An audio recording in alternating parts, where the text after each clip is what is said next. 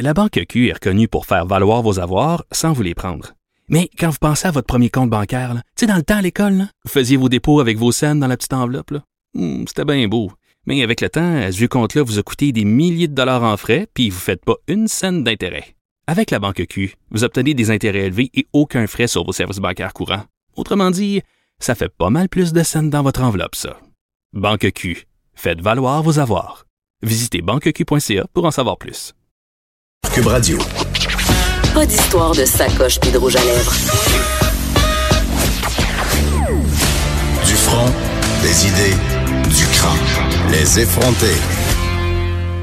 Hier, j'ai vu passer euh, sur mon fil Facebook, Vanessa, euh, le billet de Normand Lester que j'aime beaucoup euh, sur le site du Journal de Montréal, euh, qui s'intitule Concordia honore une prédatrice sexuelle. Who cares? Et là, euh, écoute, ça a vraiment attiré mon attention. J'ai cliqué sur ce titre euh, très clickbait. Pour un peu de contexte, on se rappelle qu'à l'université Concordia, il y a l'Institut Simone de Oui, Beauvoir. j'allais, qui est des- j'allais y arriver. Euh, donc voilà. euh, que, euh, je suis vraiment là, je suis tombée en bas de ma chaise. Normand Lester, il va quand même d'un, d'un article où il, il, il accuse Simon, euh, Simone de Beauvoir, pardon, et Jean-Paul Sartre euh, d'avoir fait de la prédation sexuelle avec euh, leurs étudiantes. Et là, euh, étant dans les milieux féministes depuis quelques années, Vanessa, je dois dire, puis peut-être que je suis ignorante, mais j'avais jamais entendu parler de cette affaire-là. Et là, je t'ai écrit un peu en panique, puis j'ai dit, c'est-tu vrai?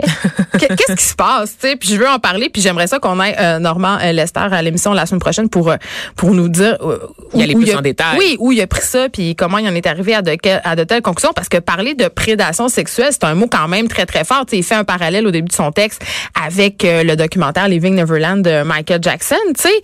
Euh, puis là, évidemment, bon, il, il tire un peu dans les pattes de l'Institut Simone de Beauvoir de l'Université Concordia en disant, ben là, vous avez, euh, vous avez donné le nom d'une prédatrice sexuelle à un institut de recherche. Ceci est quand même ironique dans le contexte dans lequel on vit.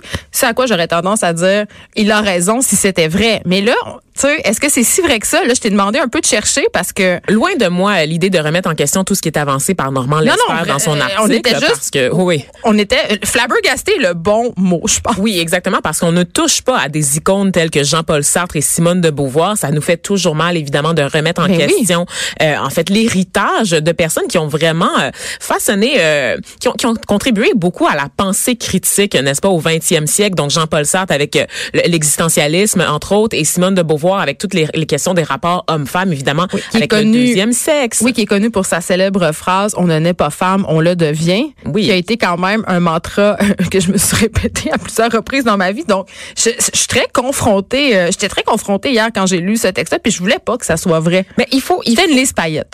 T'as- fait une liste paillette de je toi. voulais T'as fait pas- une Barbara Streisand qui défend Michael Jackson Ben, je de sais pas toi. si je les défendais, mais en tout cas, j'aurais aimé avoir des preuves parce que j'en ai jamais trop entendu parler. Puis là, tu sais, on parlons du mot prédation sexuelle. Ben, en fait, euh, en fouillant un peu dans l'histoire, il faut savoir que Simone de Beauvoir et Jean-Paul Sartre étaient un couple, mais c'était un couple ouvert. Oui, donc, quelque chose de très euh, choquant pour l'école. Quoi qu'on Il sait était pas. kinky. Il était kinky. Quoi qu'on sait qu'à Paris, à cette époque, bon, on était encore dans le libertinage. Donc, c'était pas si mal vu que ça en société. Évidemment, surtout pour les hommes. Pour les femmes, c'était toujours une autre game.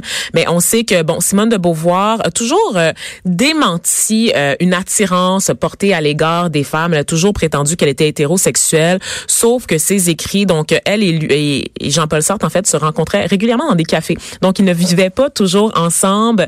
Ils se tenaient, par contre, au courant de tous leurs faits et gestes par l'entremise de lettres. Ils avaient une co- correspondance entre eux, en fait Enflammé. enflammé vraiment et c'était un couple qui s'était promis de tout se dire littéralement tout se dire il n'y avait aucun de secret euh, aucun secret euh, pour ce couple-là et on se demande en fait si leur relation en était même une d'amour parce que vers la fin Geneviève j'aurais plus le le goût de te dire que c'était une relation euh, de, de raison, tu sais, de, de vraiment de pouvoir parce que c'était tellement le power couple de l'époque en France qu'ils ont entretenu en fait leur image mythique tout en couraillant à gauche et à droite chacun de leur côté. Mais Simone de Beauvoir est-elle une prédatrice sexuelle? On sait qu'elle est lesbienne. Ses écrits nous révèlent que c'était une femme qui était visiblement attirée par d'autres femmes, qui a eu des maîtresses, euh, des maîtresses souvent très jeunes, parce qu'on se rappelle que Simone de Beauvoir était aussi professeure à l'université, n'est-ce pas? Oui. Et c'est souvent là, en fait, qu'elle allait chercher ses conquêtes C'est là où moi, je- c'est là où moi je fais uf, uf, uf, uf. Euh, oui, parce voilà. qu'on a beaucoup parlé euh, dans le mouvement MeToo euh, puis dans le mouvement agression, on a dénoncé aussi du climat euh, très problématique dans certaines universités où des professeurs entretiennent des relations avec des étudiantes.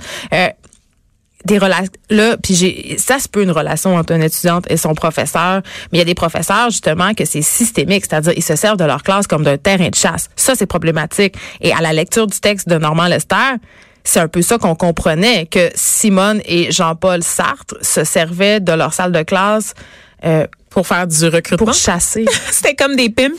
Euh, c'est ben, c'est vrai, en fait. Elle a entretenu des relations avec plusieurs de ses étudiants. c'est vrai c'est c'est mal je rappelle que tout le monde est majeur. Donc, on Mais est c'est à pas 17, grave. 18 ans en général. À l'université, on est vraiment, on n'est pas au collège, on une est pas au relation de pouvoir, Vanessa, tu le sais, tu es allée à l'université comme moi. Les professeurs, on les idolâtre. Ce sont des autorités. Donc, évidemment, euh, tu sais, euh, euh, ils ont beau être majeurs, quand même, ces étudiantes-là, elles sont vulnérables. Elles sont dans une position où leur prof est- est- a de l'autorité Oui, sur elles. et le fait que ce soit une femme ne change absolument Ben rien au rapport de force. Parce qu'on a on tendance un petit peu, on, on a tendance un petit peu à dire euh, Le dans vieux discours, prof, euh, le- baby boomer, ouais, puis la femme c'est pas grave, tu sais. Ah, je souhaiterais on entend beaucoup de gars dire ça, ben moi si une de mes profs m'avait abusé, j'aurais été juste bien content. Ben non. Non, ben non. Puis le fait que ce soit deux femmes aussi, là, je veux dire, il y a quand même un rapport de force qui Oui. est assez évident. Donc, en matière d'autorité, en matière de il prestige. y a un processus d'évaluation. Exactement. Donc, il y a un grooming qui se fait, une préparation, là, Geneviève.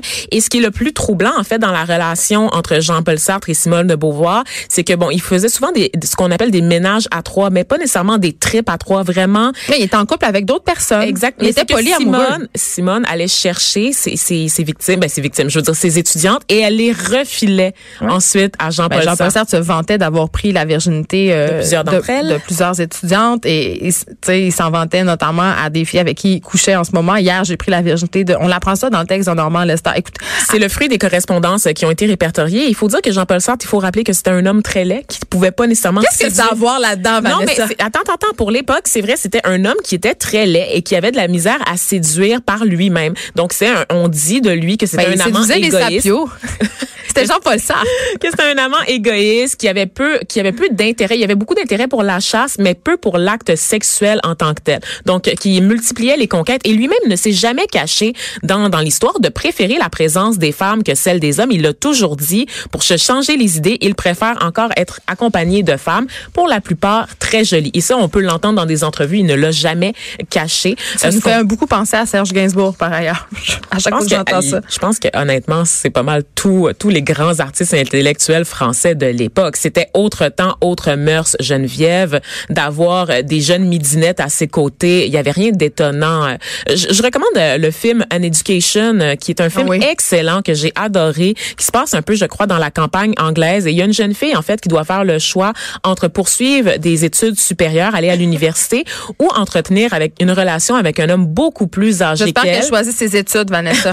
Mais reste que la famille, la famille donne sa bénédiction à cette jeune Ouais. fille-là pour qu'elle se marie avec un homme beaucoup plus âgé, mais qui a des apparences d'intellectuel. Ben, c'est ça, on Et donc, accepte beaucoup ça. Et c'est pourra euh, Oui. prendre le rôle du père dans le rôle de la fille, n'est-ce pas? Et c'est très ancré dans la pensée populaire, cette image-là des vieux intellectuels qui sortent avec des jeunes étudiantes. Puis on accepte ça.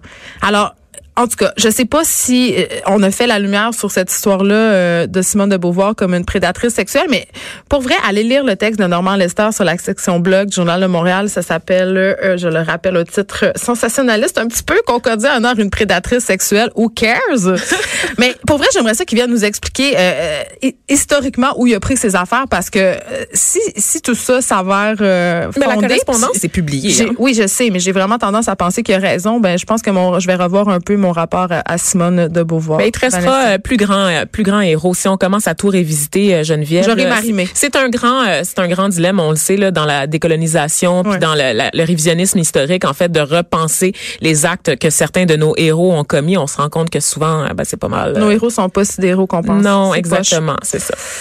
Bien triste anniversaire, euh, Vanessa, cette semaine, celui du génocide rwandais. On rappelle qu'entre 800 000 et 1 million de personnes ont perdu la vie euh, au cours de ce massacre qui, qui était un conflit, en fait, interethnique en deux, on peut-tu dire tribus? On je vais l'expliquer, je vais le démystifier. C'est pas, c'est pas des tribus nécessairement, Mais, mais, c'était deux branches. C'était deux Les- ethnies, on Ouais, va dire ça comme On- ça. Je sais plus qu'est-ce qu'on peut dire. Oui, c'est ça. On va- C'est deux ethnies, en fait. C'est une tragédie qui a changé la face du monde, Geneviève. Ben oui. C'était il y a 25 ans. Tu l'as dit, on dénombre entre 800 000 et 1 million de victimes de ce conflit qui opposait le peuple Hutu au peuple Tutsi. On a atteint le cap des 800 000 morts, en fait, en 100 jours à peine. Non, mais c'était, je vais, je vais le dire, là, c'était une véritable boucherie, là. Oui. Des cadavres qui flottent dans les Des rues. meurtres à la machette, c'était épouvantable. Oui, c'est ça, parce qu'on parle de méthode d'exécution euh, sommaire, donc à la machette, tu l'as dit, Ah oui. donc des bains de sang Des familles décimées. Exactement. Et, et traquer, en fait, traquer euh, Ouais. les Hutus qui ont traqué les, les Tutsis là, jusque, jusque dans les églises, jusque dans, jusque dans les écoles, en fait. On a beaucoup de mausolées en ce moment qui existent sur les territoires rwandais, évidemment, pour ne pas oublier Geneviève, qui euh, qui mettent, en fait, en, en valeur, je veux pas le dire comme ça, mais à défaut d'un meilleur terme, tous ces crânes, en fait, de personnes exécutées dans des lieux publics, dans Ouais. des sanctuaires, en fait. Euh, donc, euh, en ce moment, on multiplie les événements commémoratifs à l'échelle du pays. Le mot d'ordre, évidemment, c'est de souligner pour ne pas oublier. Sauf qu'il y a une génération d'adultes pour qui le mot génocide est comme devenu une espèce de note de bas de page dans l'histoire du pays. Même si ça fait seulement 25 ans, Ben, c'est déjà. qu'il y a des gens qui sont adultes aujourd'hui et qui n'ont pas connu les tensions interethniques près dans l'histoire. ça reste près dans l'histoire Geneviève, mais reste que c'est tellement loin. On en parlait hier avec le, pour faire un parallèle un peu douteux, là, vous allez me le permettre, là, avec les gens du réseau. La crise du sida, par exemple, là, Ouais. qui était dans les années 70, là, c'est- pas très loin là, dans notre histoire, mais pour vrai, quand moi je parle à des gens de ma génération, j'ai 29 ans, puis honnêtement, pour nous, le sida, c'est quasiment un mythe. Là. On, on comprend pas là, cette crise-là. Quand moi, je suis arrivée à l'adolescence, à l'âge de pouvoir avoir des relations sexuelles, ben, c'était déjà en train d'être contenu, d'être contenu là, toute cette tragédie-là. C'est la même chose pour ces jeunes-là de 25 ans aujourd'hui, Geneviève. Peut-être qu'aussi ils de veulent 18, oublier. 25. Oui, c'est ça, exactement. Passer à autre chose. Exactement. Donc, qu'est-ce qui s'est passé exactement durant le conflit? Donc, euh, je vous fais un petit retour euh, sur l'histoire là-dessus parce que c'est pas c'est pas évident. On a peut-être un peu oublié et peut-être que ça a été ça a jamais été clair aussi parce que bon, l'actualité internationale veut veut pas, ce qui se passe en Afrique veut veut pas, pas très sexy dans les Ben, attends, le Vanessa, le génocide rwandais a été couvert par les médias, je veux dire, c'est pas, mais pas au début. Ça, c'est vrai. Au début, Ben, on- C'est ça qui a mené à la crise, euh, exactement. à la crise qu'on connaît et aux 800 000 cadavres dans les rues Mais- en 100 jours à peine, Geneviève. C'est le fait que tout le monde se concentrait sur ce qui se passait en Bosnie et Herzégovine, sur la guerre en Bosnie aussi, qui est une guerre tragique qui a fait énormément de morts. Mais tout, c'est comme si on n'avait pas appris des leçons des guerres en Europe de l'Est, puis en même temps simultané, dans une autre partie du globe, il y avait un conflit qui a été largement ignoré. Euh, donc vraiment une boucherie. Donc le génocide a été déclenché le 6 avril 1994 à la suite de l'assassinat du président rwandais Juvenal Abirama. Il était d'origine Hutu. Et là, pour expliquer, là, je vais essayer de vous démystifier ça parce que c'est pas évident. Tu sais, on entend tout le temps Hutu versus Tutsi, qu'est-ce que ça veut dire? Que c'est qui ces gens-là? On parle ici de deux ethnies qui habitent sur le territoire rwandais. Quand je dis territoire rwandais, je parle du territoire décrété par les colonisateurs européens, Geneviève, hein? parce qu'on parle des nouvelles frontières, des frontières artificielles créées au 10 18e, 19e, 20e siècle, sans prendre en compte les frontières réelles décrétées à la base par les habitants du territoire. Donc, c'est comme si on avait redessiné la carte du Québec. Là. Ben, on l'a fait, entre autres, là, en enlevant le Labrador, mais ça, c'est autre chose. Donc, ce qui était à un a été redistribué à l'autre de manière arbitraire, sans réelle consultation avec les populations euh, concernées. Et à l'origine, les Tutsis et les Hutus, c'était un seul et même peuple. Euh, tout le monde parlait une même langue. Euh, qui par ils partageaient les mêmes croyances, la même culture, les C'est ça, mêmes parce que moi, je comprends mal où ça commencé, cette affaire-là. Puis les tensions, ils sont dus à quoi? Ben, c'est les puissances colonisatrices, Geneviève. D'abord, les Allemands. C'est toujours eux autres, les méchants dans l'histoire. Donc, d'abord, les Allemands, puis ensuite les Belges, comme au Congo, hein, qui font que les outils, euh, les, les Hutus et les Tutsis euh, décident que ce sont deux groupes ethniques différents. Les colons eu- européens vont privilégier les Tutsis, qui, qui vont décrire, en fait, comme des Européens noirs. Et là, c'est là qu'on rentre dans les différences physiques, les différences physiologiques. Les Tutsis, c'était des grands minces, ou très, très fins, pas très prononcés, à la peau foncée, évidemment, parce qu'on est au Rwanda, mais au train, au très, euh, très, euh, très eurocentré, en fait. Et on avait les Hutus qui, eux, vraiment avaient des traits beaucoup plus négroïdes, donc un peu plus larges, un peu plus baquets, le gros nez écrasé, le gros pif. Donc, on, on rentre vraiment dans les préjugés, là, très facile, Geneviève, mais c'est une réalité physiologique. Donc, ça a été facile de séparer euh, les deux populations. que ça se voyait carrément, là. Ça se voyait carrément en décrétant les Tutsis comme étant des Européens et les Hutus qualifiés de nègres. Donc à partir de là, ça crée un rapport de pouvoir. Les Hutus sont réduits à leurs conditions d'agriculteurs. Ils n'avaient pas le droit d'aller dans les écoles des missionnaires. Ils n'avaient pas le droit non plus. Ben, ils étaient minoritaires, ils étaient défavorisés dans le recrutement aussi pour des emplois de col blanc en fait. Donc ils n'avaient pas le choix en fait. C'était une sous-classe. C'était une sous-classe et pourtant c'était la majorité de la population parce que 85% de la population rwandaise et d'origine Hutu, en fait, Geneviève. Et ça, cette stratégie-là, il s'agit, bon, évidemment, d'une très grande injustice, mais c'est typique de l'action des puissances européennes sur le territoire africain. C'est une stratégie qu'on a vue partout. On a vu ça en Asie aussi, on a vu ça en Inde, on a vu ça au Sri Lanka, de monter deux, deux groupes de population les uns contre les autres. C'est vraiment diviser pour mieux régner et c'est une stratégie coloniale, en fait. Euh, la, la colère, évidemment, a commencé à germer là, chez les Hutus qui, comme je te l'ai dit, euh, représentaient la grande majorité de la population. Il y a un malaise, ils forment la majorité, mais leurs droits sont clairement bafoués, sont dévalorisés, et ils font finalement éclater leur colère au grand jour à la fin des années 50, Geneviève. Ça, ça correspond euh, à la période de décolonisation sur le continent africain en général. Donc, des peuples qui vont revendiquer leur souveraineté, ils veulent obtenir leur indépendance, et pour ce faire, évidemment, ben, ils vont montrer la porte aux Européens. Ce qu'ils parviennent à faire au Rwanda, euh, à peu près dans les années 60, donc en 1962, les Belges commencent à quitter le pays. Le pouvoir passe alors aux mains des Hutus qui là, évidemment, décident de mettre fin aux privilèges dont bénéficiaient les Tutsis jusque-là. C'est un juste retour de balancier, n'est-ce pas? On peut se dire ça comme ça, sauf que ça s'arrête pas là. Les Tutsis sont rendus responsables d'à peu près tous les maux de la planète. Il y a eu une campagne de salissage. Là. Il y a Exactement. Eu, il y a eu la propagande haineuse, puis c'est ça qui a, qui, a, qui a, mis le feu. Euh, à laquelle participaient les grands médias, oui. les partis politiques également. Euh, Geneviève, ils deviennent les boucs émissaires, les Tutsis, pour désigner les boucs, les boucs émissaires désignés pour euh, justifier les, les crises d'instabilité politique qui frappent en fait qu'on considère qui est un nouveau pays à l'époque. Donc, évidemment, c'est sûr que ça devient instable. Et c'est là, en fait, qu'il y a, comme tu le dis, cette campagne de salissage là, qui commence à gronder là. au sein de la population. On commence à dire que les Tutsis sont tellement responsables de tous les problèmes. Ça serait donc bien plus simple la vie s'ils n'étaient pas là. S'ils Ah, n'étaient pas là, s'ils n'existaient plus, tout serait correct.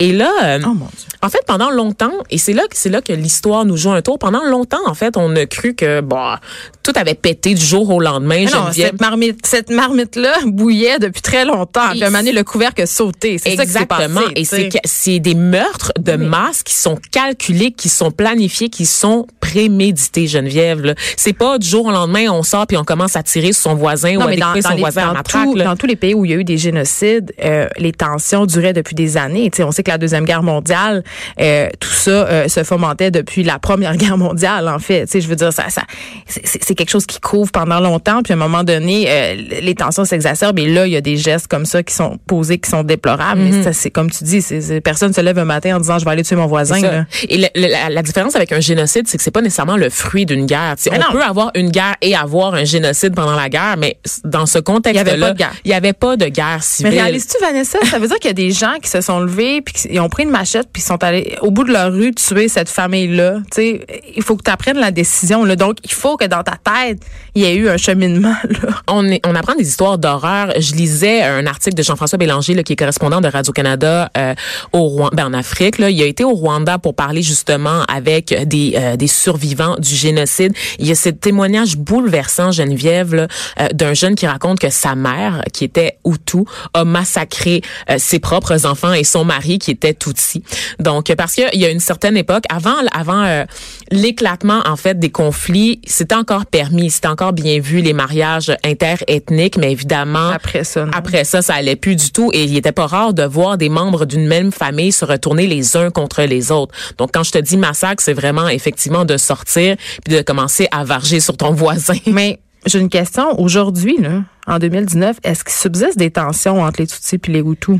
Techniquement, euh, il y a le mot, euh, il y a pas juste au Canada que le mot réconciliation est, est, galvaudé, euh, Geneviève. Ça se passe aussi euh, de- dans ces pays-là qui ont connu l'horreur génocidaire. Parce qu'il y a encore des gens qui sont en vie, qui ont connu le génocide. Ça doit être difficile là, Et il y de a beaucoup de côtoyer. gens qui n'ont pas été traduits en justice parce que ça. tout L'enjeu, le principal enjeu après une guerre comme ça, après un, un conflit ethnique plutôt, c'est l'impunité. C'est l'impunité des forces de l'ordre, c'est l'impunité des forces armées. Il y a eu des tribunaux spéciaux interna des tribunaux spéciaux internationaux qui ont été créés à La Haye notamment pour traduire en justice des criminels de guerre, mais beaucoup Il y en a qui sont sauvés. Ben, beaucoup ont trouvé refuge ailleurs dans d'autres pays en guerre en Afrique, mais qui ont il y en a aussi qui ont été protégés par certaines puissances colonisatrices européennes. Le général Roméo Dallaire l'explique très, très bien dans son livre. Euh, Si vous l'avez Il y a un pas peu lu, de nous hein, ça- dans ce conflit-là, on se le Il y a rappelle. beaucoup de nous. Ouais. Il y a beaucoup de nous. Les Il y a beaucoup de casques bleus. Si ça vous intéresse, si ça vous intéresse, le conflit rwandais, euh, ce livre-là qui s'appelle J'ai serré la main du diable, c'est, euh, je vous préviens par contre, là, c'est excessivement euh, difficile à lire. Pas que le général Roméo Dallaire va dans les détails. C'est juste que il explique très très bien cette tension-là, puis justement ces déchirements-là. il, il en parle justement des, des- de ces familles-là qui ont été décimées, mais il parle aussi du traitement du conflit par les médias et aussi par les tribunaux internationaux. Euh, ils s'en sont beaucoup lavé les mains. Ben, tu sais. c'est que c'est très dur de récupérer les gens. On a encore des tribunaux en ce moment pour juger les, les actes là, qui se passaient justement en Bosnie. Donc, Ah oui. c'est très dur de retrouver qui les gens. sont- Les gens vieillissent, les gens se suicident, les gens ils, ils sont, sont protégés. Les gens vivent cachés en Argentine. Exact. Oui, j'avais pas le, le goût de le dire, mais c'est oui, oui. Tu sais, il y a des pays comme ça qui sont des havres de paix, des sanctuaires pour les criminels de guerre. Il y en a au Canada, soit dit en passant. Moi, j'ai déjà eu un client quand j'étais euh, caissière de banque Geneviève euh, qui était menacé de déportation par le gouvernement canadien Oui. parce qu'on voulait sa peau, parce qu'on savait qu'il avait contribué au génocide rwandais. Donc, c'est extrêmement dur de récupérer euh, tous les coupables. Et tu le disais, euh, tu parlais du général euh, Roméo Dallaire qui, on se rappelle, avait été un des premiers à tenter d'avertir la communauté internationale de ce qui se tramait euh, au Rwanda. Mais évidemment, on n'a pas, on n'a pas appris, hein, n'est-ce pas?